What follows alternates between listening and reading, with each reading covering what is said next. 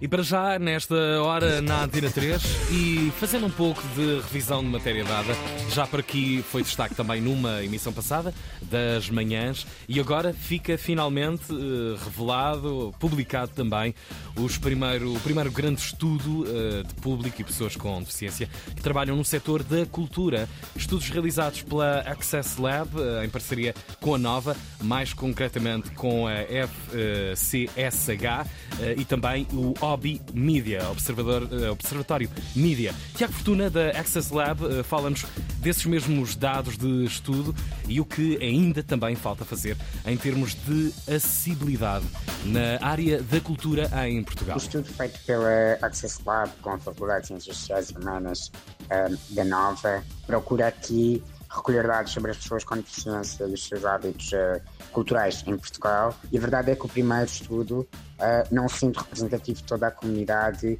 é relevante e dando os dados relevantes, como por exemplo, 90% dos inquiridos tinham ido a concertos nos últimos seis meses e isto é um dado muito, muito expressivo. Ao mesmo tempo, 54% dos profissionais, porque recolhemos dados tanto das pessoas com deficiência como dos profissionais, uh, ah, 54% revelaram ter mudado a sua política bilheteira e ter passado a ter um acompanhante para as pessoas com, com deficiência sem cobrar este bilhete, e isto é muito relevante, é algo que nós temos que pôr na ordem do dia hoje.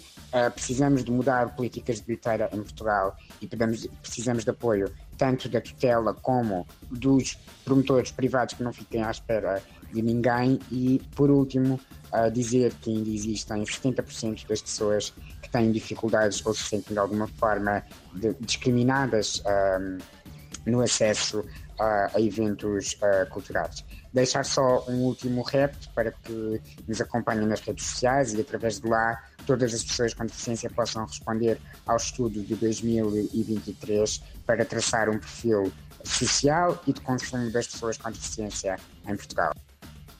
Olha, por acaso, isto são números muito preocupantes. 70% dos participantes com deficiência, participantes deste estudo, não é? Uhum. Tiveram uhum. dificuldades uh, no usufruto de equipamento ou evento cultural. São números muito um, ehm, gritantes e, de facto, quando basta visitarmos um, um festival, não é? Um uhum. qualquer festival, sobretudo aqueles que são feitos em locais se calhar eh, mais eh, ermos, por assim dizer, e é, é óbvia, se não houver infraestruturas que ajudem nos acessos, na visibilidade e etc., é uma grande empreitada um, conseguir um, desfrutar de, como deve ser de um, de um evento uhum. cultural de grande dimensão. E uh, até mesmo estes. no acesso a oportunidades de uh, pôr em prática uma profissão. Esta semana claro. estive com o Sérgio Lopes, uh, paralítico, uhum. comediante de stand-up, e perguntei-lhe: olha, onde é que vais atuar nos próximos dias? Eu só posso atuar nestes quatro sítios. Pois. Porque é onde há rampas. E Lá mesmo está. assim. E, e, é uma realidade que nos escapa completamente. Raramente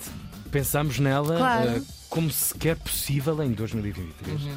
pessoas com condição de várias deficiências, de vários tipos de deficiência, não poderem usufruir pagar o seu bilhete e entrar numa sala uhum. e usufruir sequer. Ou até trabalhar. Ou até trabalhar, como é assim, o exemplo medieval, que estás a dar. É verdade, claro. sim, sim. Yep. É verdade. Que não haja essa consciência. Ele, ele é teve de comprar a sua própria rampa para ir a alguns sítios. Pois, pá, não, é, enfim. Enfim. Enfim. Enfim. enfim. Obrigado ao Tiago, o nosso Tiago Fortuna, o nosso bom parceiro dessas, dessas matérias uh, ao longo do, dos últimos meses também, aqui com a atenção das manhãs da 3.